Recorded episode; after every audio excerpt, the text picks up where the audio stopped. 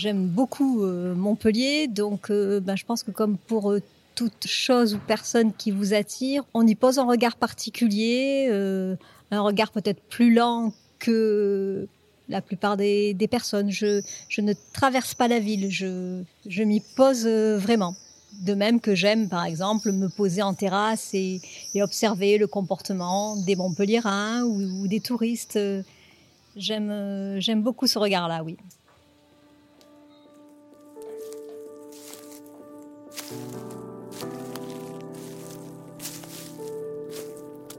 Se balader.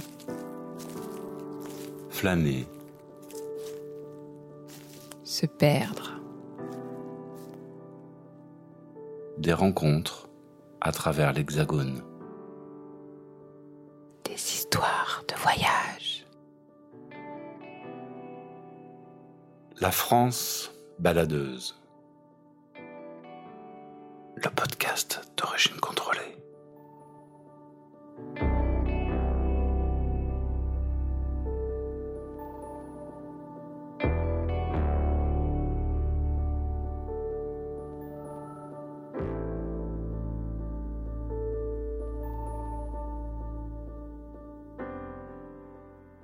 Jeune et innovante, Montpellier a toujours été l'une des villes les plus magnétiques du sud de la France.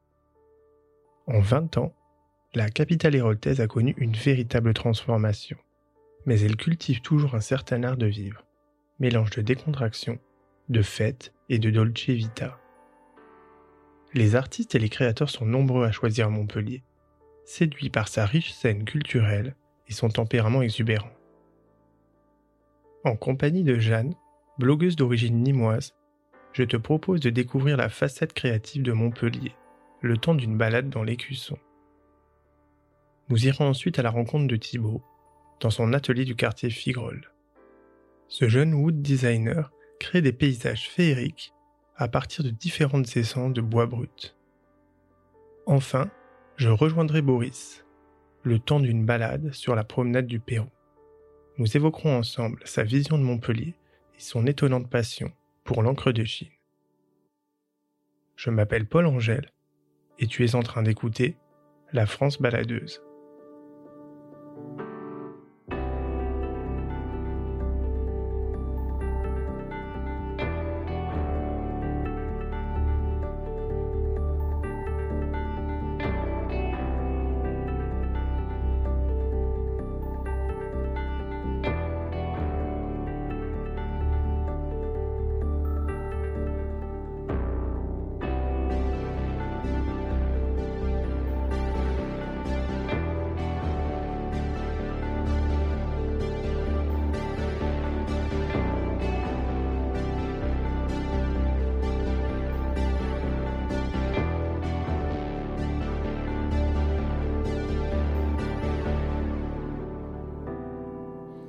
Je m'appelle Jeanne.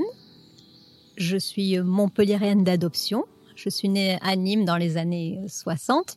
Euh, Montpellier est une ville qui m'a toujours attirée depuis mon enfance et j'ai toujours ce souvenir d'une d'une ville euh, lumineuse, accueillante et truffée de petites rues. Et c'est vraiment ce qui m'a attiré le plus dans cette ville. J'aime euh, partager en fait euh, ce qui me paraît euh, à la fois soit beau, insolite ou exceptionnel.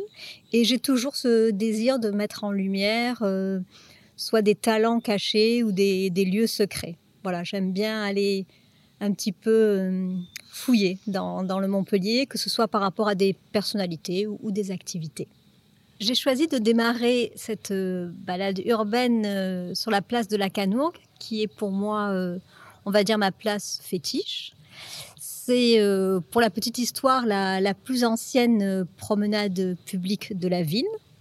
Il fait très bon y passer un, moment. En fait, elle est, elle est bordée de micocouliers qui donnent au beau jour juste l'ombre qu'il faut pour, pour s'y sentir bien. La place de la Canourgue est située à deux pas de la cathédrale de Montpellier, qui est un des bâtiments religieux emblématique euh, de la ville. Cette, cette place, en fait, euh, est aménagée euh, dans son centre avec un, un joli jardin. Ce qu'il faut savoir, c'est que ce qui donne aussi son cachet, en fait, à cette euh, jolie place, ce sont les, les hôtels particuliers qui, qui l'abordent. À l'heure du, brunch euh, ou du déjeuner, ou même pour prendre un verre dans l'après-midi, j'aime euh, bien me poser chez Napoléon Dynamite, qui est un café qui propose euh, tout un tas de, bonnes choses à, boire ou, à déguster. Et la, terrasse y est juste très agréable.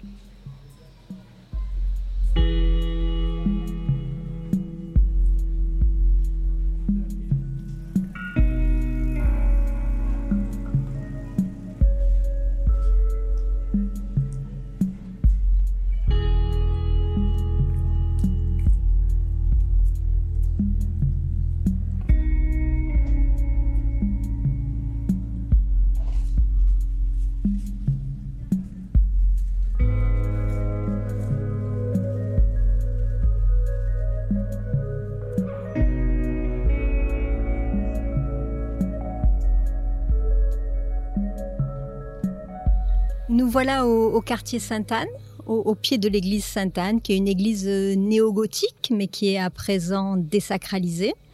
De grands artistes comme euh, Garouste ou Hervé Di Rosa y ont exposé. J'ai beaucoup aimé venir voir l'expo automnielle en 2017. Le côté majestueux de l'enceinte de cette église donne beaucoup de relief aux œuvres qui sont présentées à l'intérieur. Face à l'entrée majestueuse de, l'église Sainte-Anne se, trouve le, conservatoire euh, à rayonnement euh, régional, conservatoire de, musique, de danse et de, théâtre, qui a sa propre programmation culturelle. Un lieu qu'il est très intéressant de fréquenter et qui se situe sur l'emplacement de l'archevêché. Donc à nouveau un lieu historique et intéressant à, découvrir à la fois. Juste à quelques mètres sur la même façade, on passe d'un bâtiment historique à une œuvre de street artiste, Monsieur BMX. En fait, c'est un street artiste de la région qui euh, a démarré sa première installation il y a, il y a quelques années en, en choisissant euh, de coller un objet qu'il aime beaucoup, son BMX. Euh, la petite histoire ou la légende raconte que la première fois qu'il a créé cette installation, il s'est en fait euh, déguisé en électricien de façon à ne pas se faire euh, choper de façon intempestive. À Montpellier, il y a de nombreux street artistes comme Sunra ou Oops ou encore le street artiste Mist ou dans la catégorie plus féminine Crying Sailor qui nous fait comme des sortes de clins d'œil au détour des, rues avec ses, avec ses œuvres euh, entre guillemets brodées. J'aime, euh, beaucoup découvrir euh, toutes ces créations.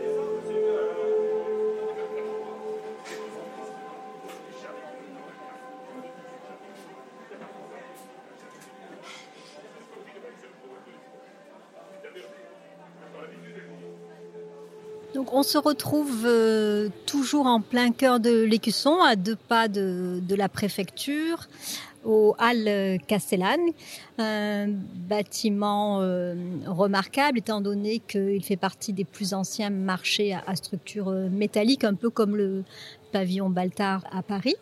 En y entrant, on voit que c'est un marché à, dimension euh, humaine. Il a été récemment euh, rénové et du coup euh, a gagné en, luminosité. Il est très agréable. On y trouve euh, forcément tous les étaliers classiques d'un marché. L'intérêt de celui-ci, c'est d'y trouver forcément de très bons produits locaux. Ce que j'aime bien, c'est le petit rituel d'aller choisir ses propres produits à l'intérieur du marché et aller ensuite se, se poser en terrasse en commandant soit au bar ou chez le caviste un petit verre de, vin ou pourquoi pas une, bouteille euh, de rosé à prendre euh, à la fraîche.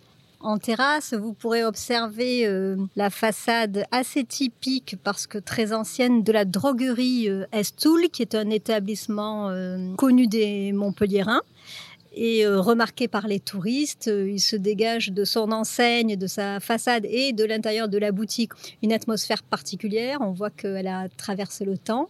La spécificité en fait de cette droguerie, c'est que ses propriétaires ont au fil du temps euh, glané des objets euh, venant de différents salons ou pays qu'ils ont pu visiter. Ça apporte un charme particulier à l'établissement qui doit, je crois d'ailleurs malheureusement bientôt fermer. Mais je pense qu'il continuera à exister par les différents objets qu'on peut retrouver dans les intérieurs euh, montpelliérains.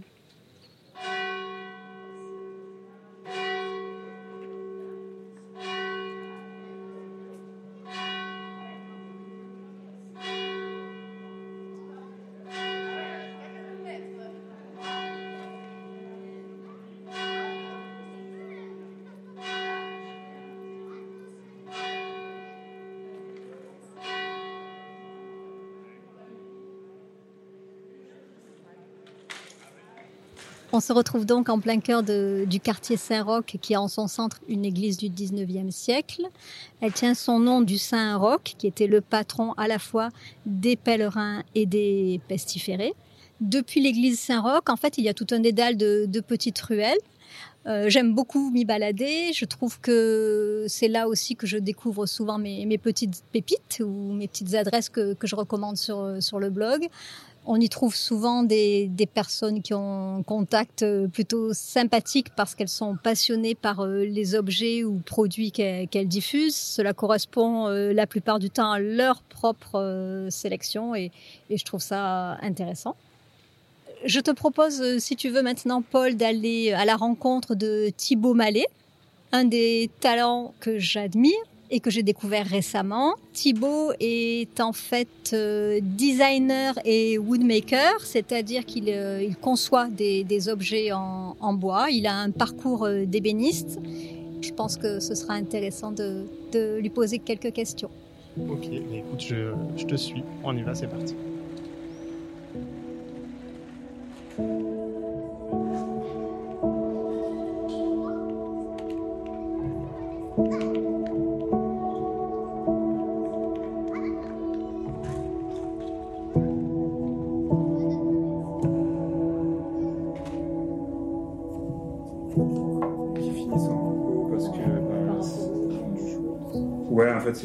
Très lié à l'enfance. dès qu'on entend le mot, bah, c'est comme Lego, Duplo, etc. Et le museau, bah, c'était pour le lien avec les, euh, avec les animaux, tu vois, le museau des animaux. Donc ça, c'était le, premier prototype. Donc maintenant, ils sont plus, ils sont faits que dans ce bois-là. Mais après, le but, c'est de mélanger les, les, animaux entre eux et de créer des formes, euh, tu vois, de vraiment tout échanger. Et il y a une girafe aussi à côté, donc le, but c'est d'acheter les trois et puis de, de, changer son nom. Mm. mm, et puis ça crée des, dinosaures, des, animaux hybrides.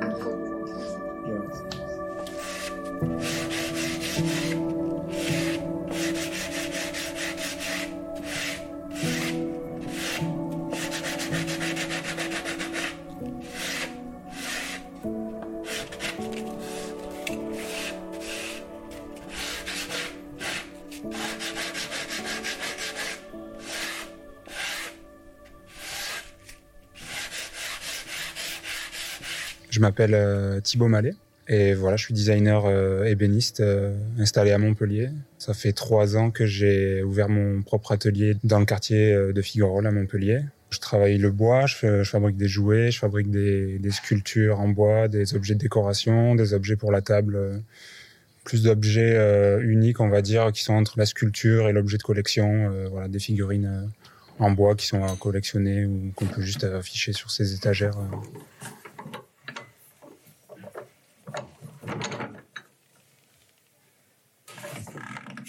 Mon parcours est un petit peu particulier puisque j'ai commencé à faire des études dans le design euh, d'intérieur.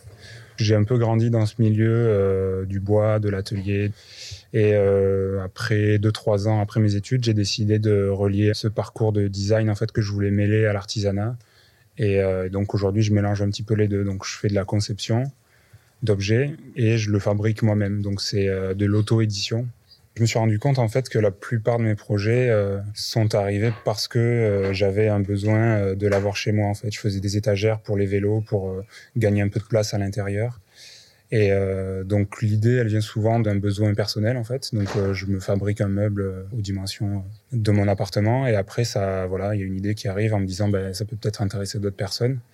Après tous les autres projets qui sont plus décoratifs, tels que les figurines ou les les petits paysages euh, que je fais en miniature, c'est euh, c'est plus des projets qui sont liés à mon enfance. Depuis l'âge de 10 ans, euh, je fais des, petites maquettes comme ça que je vendais aux amis de, mes parents. Et donc, je crois que c'est quelque chose que j'ai depuis un moment. Quand je fais le bilan de tous mes projets, il y a, toujours cet aspect un peu ludique, enfantin. Les choses qu'on, les animaux dont tu parlais, c'est des figurines qui sont articulées avec des aimants qu'on peut démonter, remonter entre. Enfin, on peut assembler plusieurs pièces pour faire d'autres animaux. Donc il y a toujours cet aspect euh, lié à l'enfance en fait, et c'est des objets qui sont destinés aux adultes mais aussi aux enfants. Donc c'est des jouets, sculptures en fait. Euh.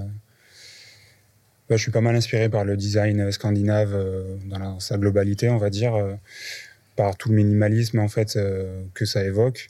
Et c'est vraiment une, réelle volonté en fait pour moi d'épurer au maximum tous mes projets. Donc c'est pour ça que sur le, projet des paysages par exemple, il y a un seul et unique matériau, il y a du bois. je ne mélange pas les essences de bois entre elles. Euh, J'essaye de créer des objets qui sont assez clairs. En fait, je travaille très peu de bois euh, foncé tel que le noyer, qui justement euh, réfère à un artisanat un peu plus ancien. Donc, je le mélange aussi avec des matériaux assez contemporains aussi, tels que le laiton. Tu vois, je mélange des bois avec du laiton, avec du verre, etc. C'est ce mélange-là qui est important pour moi d'avoir quelque chose de très contemporain, minimaliste, avec des lignes très simples. Euh, les figurines dont je parlais tout à l'heure, c'est voilà, ça réfère à l'origami aussi, le design euh, ja- japonais, d'avoir des formes euh, très lisses et très épurées en fait.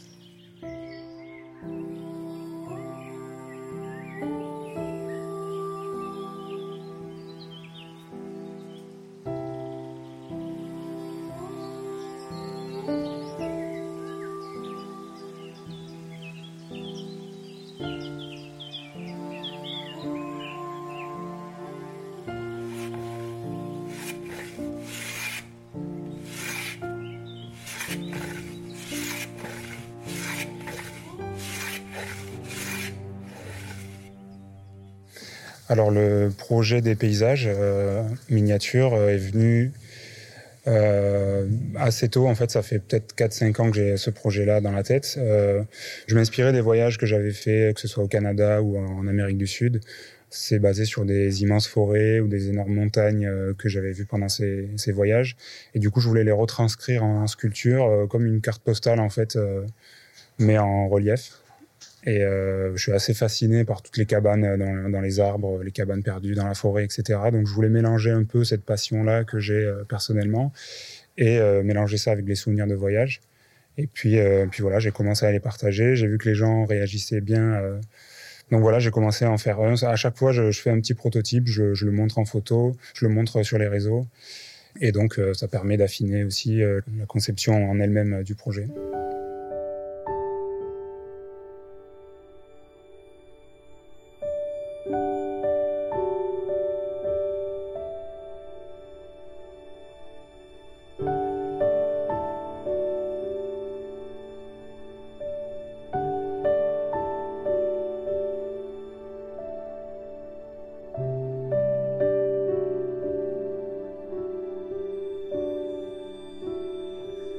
Sais, à partir de ce je sais quelle forme, quelles parties vont être les plus sombres, quelles parties vont être les plus claires.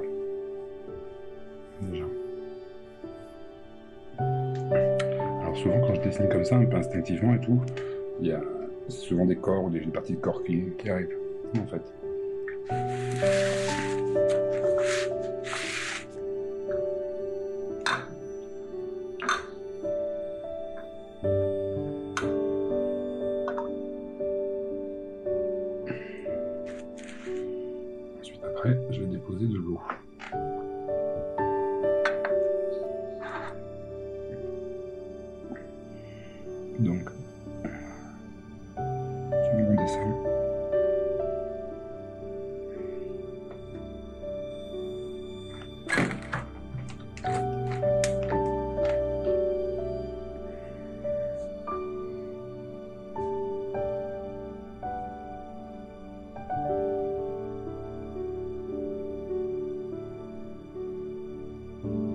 Je m'appelle Boris Renaudet.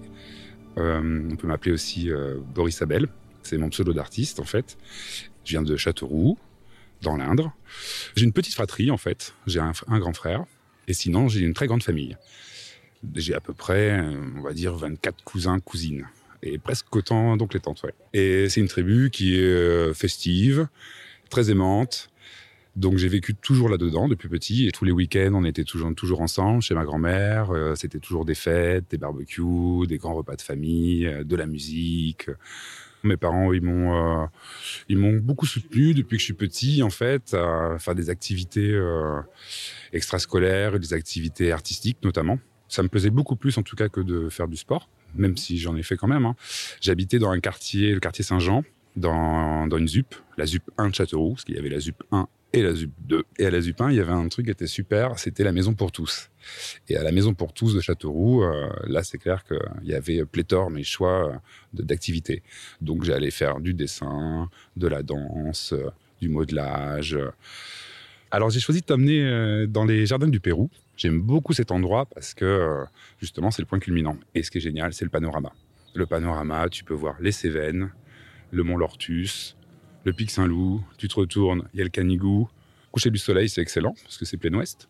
Et c'est aussi un lieu de contestation. C'est le départ de beaucoup de manifestations, notamment bah, la Gay Pride, par exemple.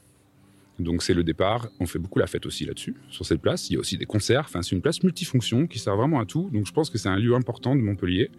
C'est à la sortie du centre historique, donc euh, de l'Écusson. Tout à l'ouest, il y a une ancienne porte. Maintenant, c'est un, un arc de triomphe. Il y a des grandes, grandes grilles devant, dorées. C'est très beau. Tu arrives dans le parc, tu as une grande allée centrale. Au milieu de cette allée centrale, il y a une euh, statue équestre qui représente Louis XIV. Pour l'anecdote, d'ailleurs, elle est deux fois plus petite que l'original, parce qu'à la Révolution, elle a été fondue et on en remet une après par la suite.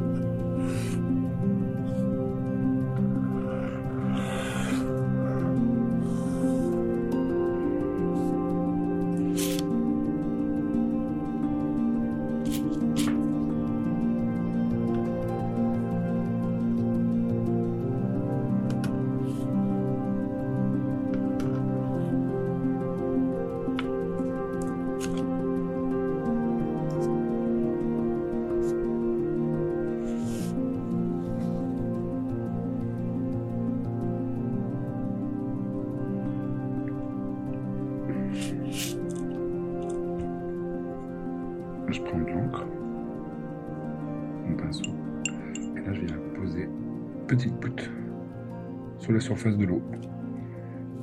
Après je vais laisser se diffuser. Ah ouais, ça suit vraiment la forme en fait que toi t'as décidé au départ. Voilà.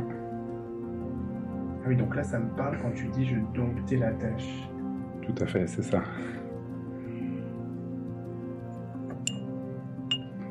Donc là, tu vois, j'ai envie que euh, d'en- faire ici. Là, je vais mettre de l'eau. Après, il faut que je fasse attention. Bon, là, le papier, celui-ci, un peu fin. Il va vite onduler. Après, j'ai des petites techniques. hein. J'appuie certains endroits.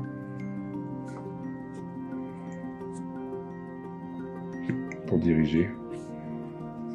Aussi. Je peux diriger à certains endroits. Pour pas que ça, dé... ça parte de ma, de ma tâche en début. Après le lycée, été à la fac en histoire de l'art. Et euh, bon, là, je me suis vite rendu compte que c'était pas trop trop mon truc. Ce que je voulais, moi, c'est euh, utiliser les crayons, certes, mais euh, pour dessiner, en fait.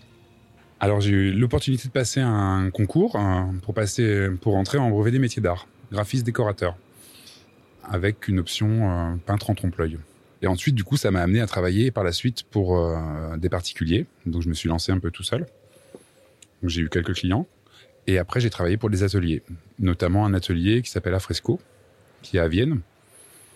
Et euh, avec cet atelier, d'ailleurs, euh, pour la petite anecdote, on a réalisé d'ailleurs une fresque, un ensemble de 250 fresques en tout, Et donc tout le parking souterrain, sur quatre niveaux, est recouvert entièrement de fresques. Ça représente 250 personnages français triés sur le volet.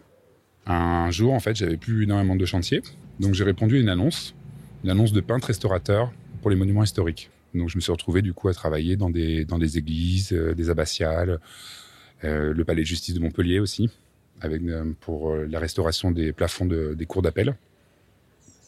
Pour parler de mes sources d'inspiration, il y a un artiste contemporain que j'aime beaucoup, c'est Varini. Donc Varini, il, il peint sur des monuments, des œuvres immenses, et sur le principe de l'anamorphose. Donc je ne sais pas si vous avez déjà vu ça. Par exemple, il a travaillé au Palais des Papes, il a travaillé euh, au Grand Palais à Paris, euh, à Nantes. euh. souvent, il travaille avec une seule couleur. Et là, il a travaillé sur toute la ville presque, ou sur une demi-ville, ou sur un château entier. Et on retrouve une image, c'est souvent géométrique. Soit il fait des pointes, soit des ronds, ou des cercles inversés. Et là, on a qu'un d'un seul coup, en se déplaçant petit à petit, on voit une image qui apparaît dans le paysage, comme si elle était superposée, plaquée, comme s'il y avait une photo devant le paysage ou devant l'œuvre. C'est le principe de l'amorphose, et ça, je trouve ça euh, spectaculaire. En fait, j'ai travaillé longtemps, euh, du coup, euh, la couleur, que ce soit pour les trompe-l'œil ou pour la restauration. Et j'avais envie de, de revenir à quelque chose d'un peu plus fondamental, quelque chose que j'avais à l'intérieur de moi, en fait. J'ai essayé plusieurs médiums, et, euh, et un médium qui m'a bien plu, c'est l'encre de Chine, en fait. Tout ce qui est figuratif, c'est vrai que je le vois un petit peu comme un, comme un métier, comme ma profession qui me suit depuis longtemps, mais qui ne me permet pas vraiment de m'exprimer, d'exprimer le fond de mes pensées, en fait. Là, le travail avec, euh, avec l'encre, c'est vraiment, euh, c'est vraiment quelque chose de très personnel.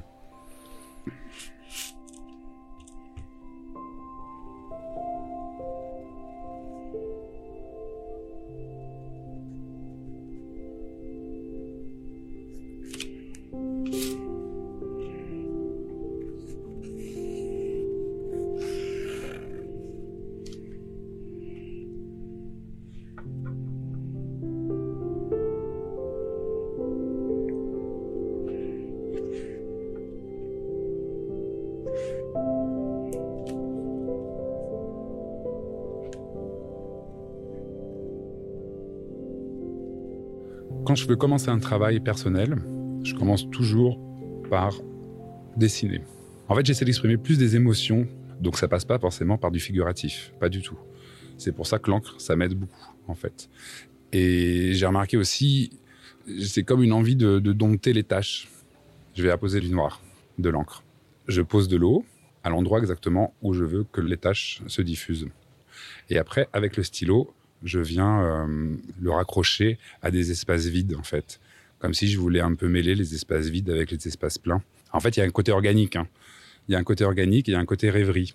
Alors en fait, la, technique du clair-obscur, c'est le fait du coup d'intégrer des parties sombres, des parties très sombres et des parties très claires dans un tableau, une peinture, un dessin, un lavis ou même la photographie.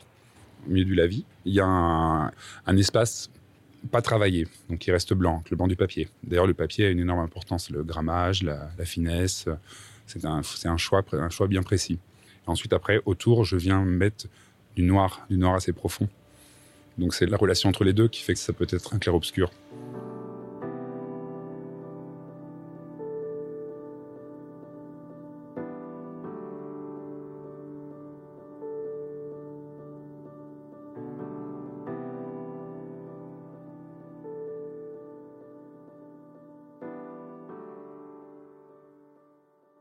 Que tu viens juste d'écouter, est l'artiste qui illustre chaque épisode de ce podcast. Je tenais tout spécialement à le remercier pour son engagement depuis le début de cette aventure. Cette escapade touche maintenant à sa fin. J'espère avoir réussi à te transmettre un peu de cette énergie si particulière qui traverse Montpellier.